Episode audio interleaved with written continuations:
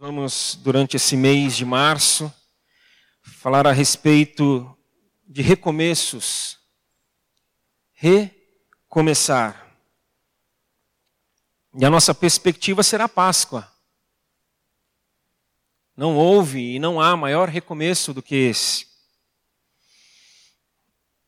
E nós vamos, começando hoje, falar a respeito do pranto que se transforma em dança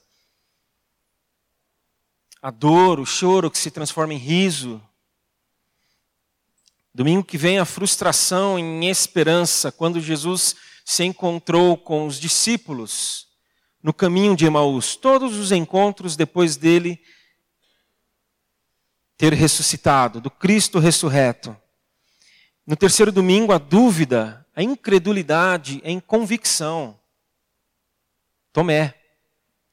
E por fim, o encontro dele com o grande amigo Pedro, que após ter feito o que eu acredito que qualquer um de nós aqui poderia fazer, que é negar Jesus, o seu mestre, Senhor, ele recebe todo o amor e graça necessária.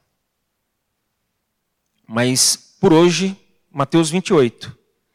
Mateus 28, de 1 a 10. Eu fiquei pensando, vamos projetar ou não o texto? Eu decidi que não. Se você tem a sua Bíblia é, no papel ou por meio da tecnologia de um smartphone, abra, ligue, acesse. Se não, preste atenção na leitura. É uma história.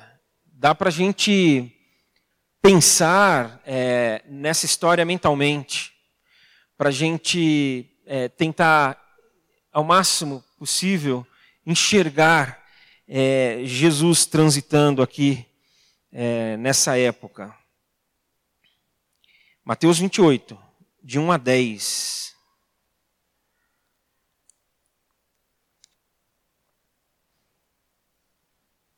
Depois do sábado,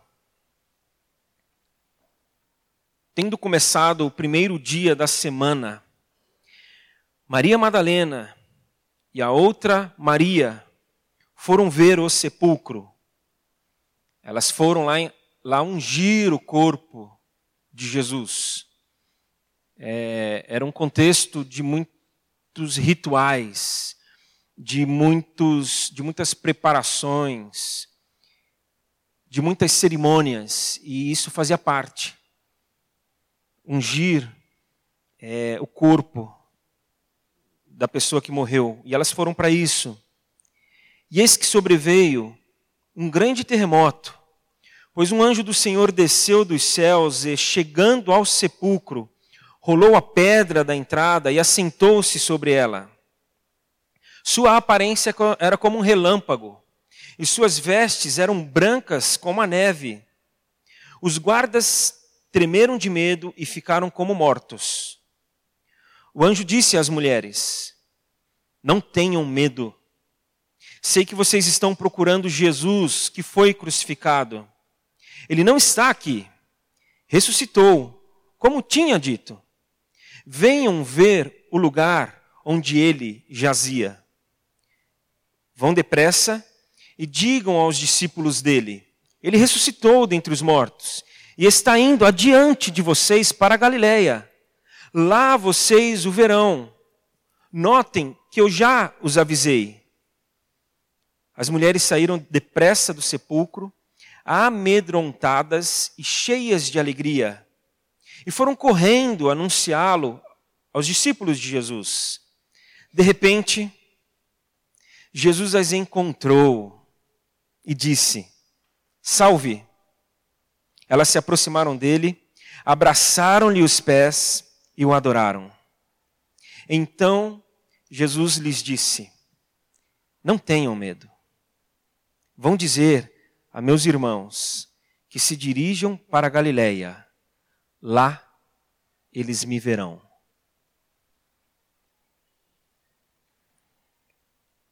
Nós estamos falando aqui de morte. Antes mesmo de falar de ressurreição, Estamos falando de morte. E estamos falando de vida. E esse é o grande guarda-chuva desse mês: morte e vida. Não vamos perder de perspectiva durante este mês, nos nossos encontros, de que nós vamos olhar tanto para uma dimensão quanto para outra. E por que um guarda-chuva? Porque a morte é o guarda-chuva e tudo está debaixo dela. A morte, a perda, o fim, a interrupção, a despedida, não ver mais. Não só é o guarda-chuva pelo fato, mas pelo efeito também da morte. E aí entra o pranto, entra a frustração, a dúvida, questionamento. E também, muitas vezes, a culpa pelo que, enquanto em vida, aquele que conosco estava, nós fizemos ou deixamos de fazer. Então, se é o guarda-chuva, é, é, fatos, histórias e acontecimentos estão todos debaixo dele. Fatos como, por exemplo, um pai um marido que sai de casa, que deixa a sua família. Uma gravidez é, não desejada, que não foi programada. E quando não, fora de um casamento. Uma gravidez interrompida. Claro que eu estou falando de uma gravidez interrompida que não foi desejada. Essa interrupção. O nascimento de um bebê com algumas complicações. Quando não uma, algumas complicações. Um desemprego de forma inesperada uma grande surpresa que abala toda a estrutura familiar. Perdas, perdas, aí sim falando da morte, perda de um pai aos 50 anos, perda de um filho aos 9 anos, perda dos seus pais já com idade avançada, mas que sofreram muito no período final das suas vidas enfermidades, as mais diversas. Às vezes, da mais simples de ser encarada, de ser tratada, de ser lidada, a algumas complicadíssimas. A lista é grande. Eu sei que eu poderia continuar essa lista e ela seria quase que interminável. Mas vamos voltar para essa história aqui. Jesus acolheu aquelas mulheres. É, mais ainda, Jesus acolheu as mulheres. A gente não faz noção do que era a vida da mulher nessa época, no tempo bíblico. No tempo de Jesus, não, muito antes, mas muito antes. Há quem diga que o judeu ele fazia uma oração de gratidão a Deus. Ele dizia que ainda bem que ele não era um cachorro, que ele não era samaritano, inimigo mortal dos judeus, e que ele não havia nascido mulher. Essa é a oração de um judeu. Então Jesus, ele, ele, ele acolheu aquelas mulheres. E eu fico pensando, elas pensando nisso. Ele nos acolheu. Ele nos acolheu e agora ele partiu. Ele, ele estendeu a mão para nós. Ele não teve vergonha, como no encontro com a mulher samaritana, num poço, ao ar livre, durante o dia. Ele não teve receios disso. Ele, ele, ele, não, ele não temeu isso. Ele nos inseriu. Ele nos entendeu. Aí eu fico ainda pensando na, na, na, como essas mulheres estavam diante da morte de Jesus. Ele se foi. Aí, assim como ele se foi, o que, que vai voltar? Qual o risco que nós corremos? Do desamparo novamente. Da rejeição de volta. A humilhação que nós passamos a vida inteira e achamos que tinha acabado. Mas não. Talvez não tenha acabado. Então, dor, choro, tristeza. E aí nós podemos pegar esse fato aqui e todos esses outros que eu citei minutos atrás, e tantos que eu também não citei, porque eu disse que a lista seria interminável. E aí nós ouvimos aqui e ali, graças a Deus, aqui não. E por Deus que se ouça cada vez menos ali, em qualquer outro lugar, que o cristão não passa por isso. E gente, me perdoe, eu vou ter que voltar nesse tema. Eu me lembro muito bem quando eu era mais novo, aliás, eu fazia seminário ainda, e aí meu pai pastoreava uma igreja e ele batia firme em alguns temas. Ele, ele, ele era contundente em alguns temas. A exemplo, na época, a, a, falando da teologia da prosperidade, que resvala nisso aqui que eu estou falando agora. E aí eu ficava pensando, por que, que ele fala tanto contra? Por que, que ele fala tanto que é errado? Porque do lado de lá se fala muito a favor, de que está certo, de que é isso mesmo. Então a gente se posiciona contra essa ideia de que Deus preserva. De que Deus, ele olha para o cristão e protege e blinda de tudo isso. E é claro que é um equívoco, porque você pode estar pensando, mas eu estou passando por isso. Como é que alguém pode dizer que o cristão não passa por isso? Eu estou vivendo isso. Nós passamos pelo choro, pela angústia, pelas dores no corpo e na alma. Mas aí vem, ok, nós passamos. Se Deus não evita, nós podemos evitar. Se Deus ele não pega essas situações e, e, guarda numa gaveta, escrito, cristão não passa por isso, está preservado disso, está isento disso. Se ele, se ele não fecha essa gaveta, se essa gaveta é aberta, e se tudo isso pula da gaveta e vem para cima de nós, a gente acha outra coisa. Que, peraí, é, Deus ele, ele não seleciona, ok, mas nós temos condições de evitar. Nós temos. Ora bastante jejua, anda na linha, que ó, aí sim, aí sim. E aí quando isso não acontece, a gente é, classifica que o que é, é, essa essa quando, quando a gente não consegue evitar, a gente começa a dizer quando não a ouvir de qual é pecado, é por causa do pecado. Você está pecando, você está em pecado, você fez algo de errado. O que você fez de errado? É, você está orando? Sim, eu estou orando, mas está orando direito?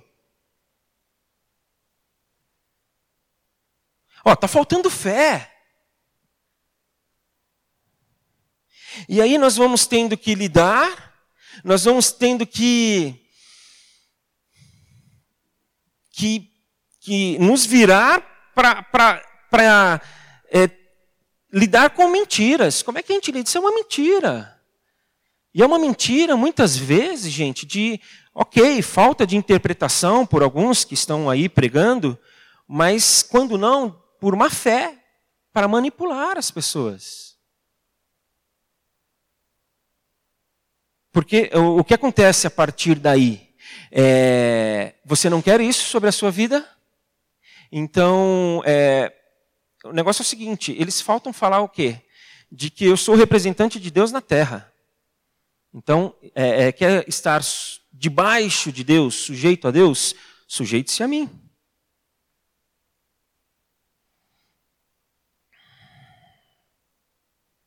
Mas nós enfrentamos dificuldades todos os dias.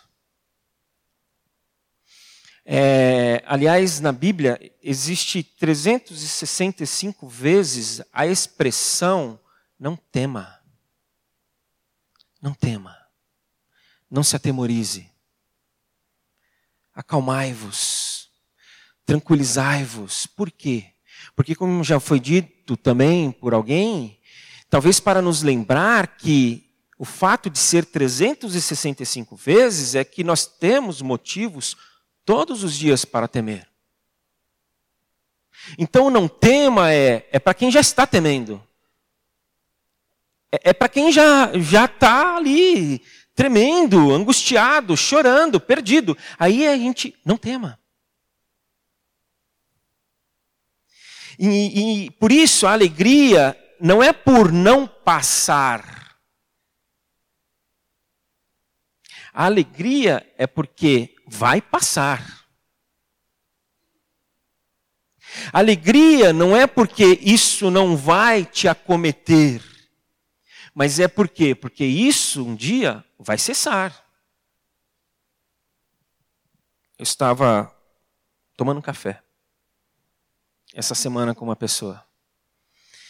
E aí no café que nós estávamos, nós estávamos num, num espaço ali, e tinha um espaço à nossa esquerda e outro à direita, e eu falei, isso que você está passando, e era um contexto ali do casamento, de filhos pequenos, eu falei, todos os casamentos, todos os que têm filhos pequenos, passam por isso. Passam por isso, enfrentam isso. É como se nós precisássemos sair desta sala aqui do lado, passar por onde nós estamos e sair pela outra porta. Então nós temos que passar por aqui. Não há como não passar por aqui, mas vai passar. Nós vamos sair daqui e vamos chegar ali, mas isso aqui vai passar. Aí eu vou dar uma, uma eh, não é nem dica, é um pedido muito pastoral. Quando por alguma razão, e aí nós podemos dizer que foi Deus ou não, e não dá para a gente entrar nessa discussão aqui agora, mas quando por alguma razão você não passar por algo que outro está passando, toma muito cuidado. Tenha um zelo para não chegar diante daquele que está passando pelo aquilo que, por aquilo que você não passou e dizer: Nossa, graças a Deus eu não estou passando por isso. Porque nós podemos acabar ferindo aquele que está passando por isso. Nós podemos, sem querer, causar uma confusão naquele que está passando por isso e nós não estamos passando. E aí nós falamos que foi graças a Deus que nós não estamos passando. Mas espera aí, eu. Então, a alegria não é por não passar, mas é porque vai passar. Não por ele, Deus, evitar muitas vezes, mas por nos conduzir pelo vale sombrio. E por enquanto nós passamos juntos com ele, ele vai nos transformando. É isso que acontece. Ele vai nos transformando. Ele, ele, ele vai tocando na gente. Ele está junto. Então o que ele faz? Até pelo fato dele estar junto, ele toca na gente, ele vai tocando na gente. Ele vai, ele vai trabalhando em nós. E aí ele trabalha, sim, por meio de remédios, sim, mas é ele. Por meio de terapias, fato. Mas é ele tocando na gente, usando esses meios, por meio de conversas por meio de meditação. Meditação está bem na moda hoje em dia. E é, e é legal. É, quando não tem um aspecto aí místico, espiritual, e, e tira isso de lado, desconsidera, mas concentração, meditação que nos leva a uma concentração. A nos, nos leva a estar aqui agora. Não em qualquer outro lugar. Então ele, ele vai tocando na gente, ele vai tirando aquilo que precisa da gente. Vai tirando. Eu não sei você, mas tem tanta coisa que ele precisa tirar de dentro de mim. Mas tanta. Se eu falar um décimo, você já se assusta. Aí ele vai tirando. E aí ele vai colocando aquilo que precisa. Ele vai abrindo os nossos olhos. E eu não vou falar sobre muito agora sobre abrir os olhos, porque sobre abrir os olhos eu vou falar domingo que vem. Mas o que interessa, o que eu estou querendo dizer, porque assim eu entendo, é que todo encontro com Jesus, ele é transformador. Todo encontro com Jesus, ele aproveita para nos transformar. E encontro aqui pode não ser algo pontual. Aliás, muitas vezes não é pontual. É uma caminhada. É o estar com Ele no caminho. Porque no caminho nós concluímos o que? Ele está aqui. Ele está aqui, ele nos transforma. E tem um texto bíblico que fala que nenhum passarinho, nenhum pássaro cai sem que ele permita, sem que ele deseje. Mas só que é interessante quando é olhado é, o, o, o sentido primeiro, sentido da língua em que foi escrito esse texto, de que não é propriamente sem que ele queira, mas sem que ele veja.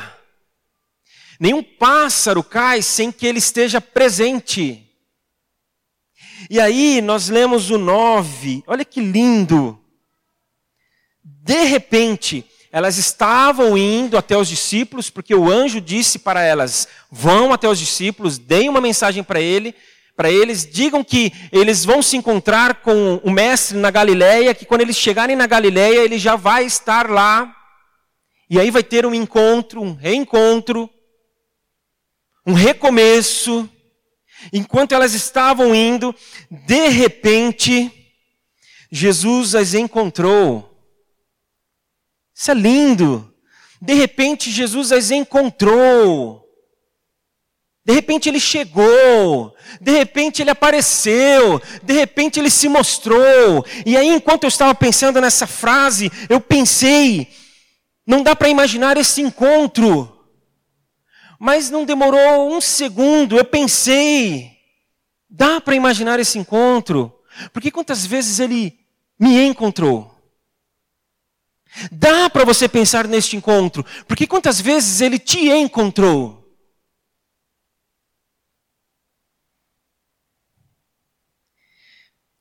E ele nos encontra é, nas nossas ambiguidades, nas nossas instabilidades, nas nossas oscilações, é aí que ele nos encontra. Porque o texto fala que elas estavam amedrontadas e alegres. Como assim? É, como assim é como você fica às vezes também. Como eu fico também. E assim ele nos encontra nas nossas ambiguidades. E assim ele lida conosco. Diante dos nossos dilemas vacilantes. E, e, talvez você esteja hoje aqui com a mente acelerada, sem parar, sem parar, sem parar, sem parar, sem parar. Ou com o coração amortecido, anestesiado. Ou com a alma triste, triste, pesada, amargurada, preocupada. E, e, e, eu acredito que alguns estejam aqui, porque essas histórias que eu citei no começo são de pessoas daqui. Eu não entrei em detalhes, porque cada uma delas tem seus detalhes, e é evidente que eu não entrei para não, mesmo sem desejar expor ninguém aqui, mas essas histórias e tantas outras que eu poderia citar são de pessoas aqui, do nosso meio, que estão vivendo nesse momento das suas vidas, ou na virada do ano, ou no último ano. Gente nossa, é, é, falando em gente nossa, pessoas daqui, eu já aproveito e falo que amanhã nós vamos ter o segundo encontro de homens. E eu acredito que a grande maioria aqui já está sabendo não somente o que, que nós teremos esse encontro, mas sobre o que nós falaremos nesse encontro. Ansiedade. Ansiedade. É, e é muito interessante, algumas mulheres já falaram, puxa, nós precisamos falar sobre isso também. Já teve uma que falou, que pena que não vai ser gravado. Já teve uma outra que falou, para homens? Tipo, e nós? Ah, falem disso também.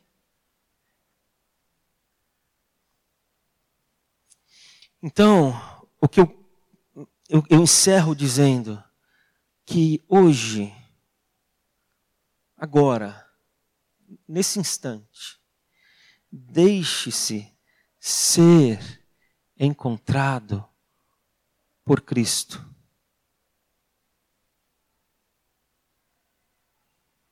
Para de correr.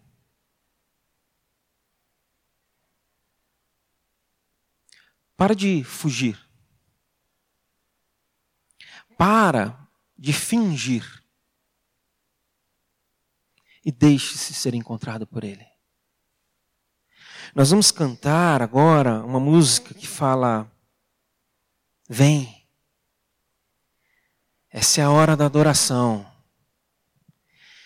Vem dar a Ele o teu coração. Vem, assim como estás, para adorar.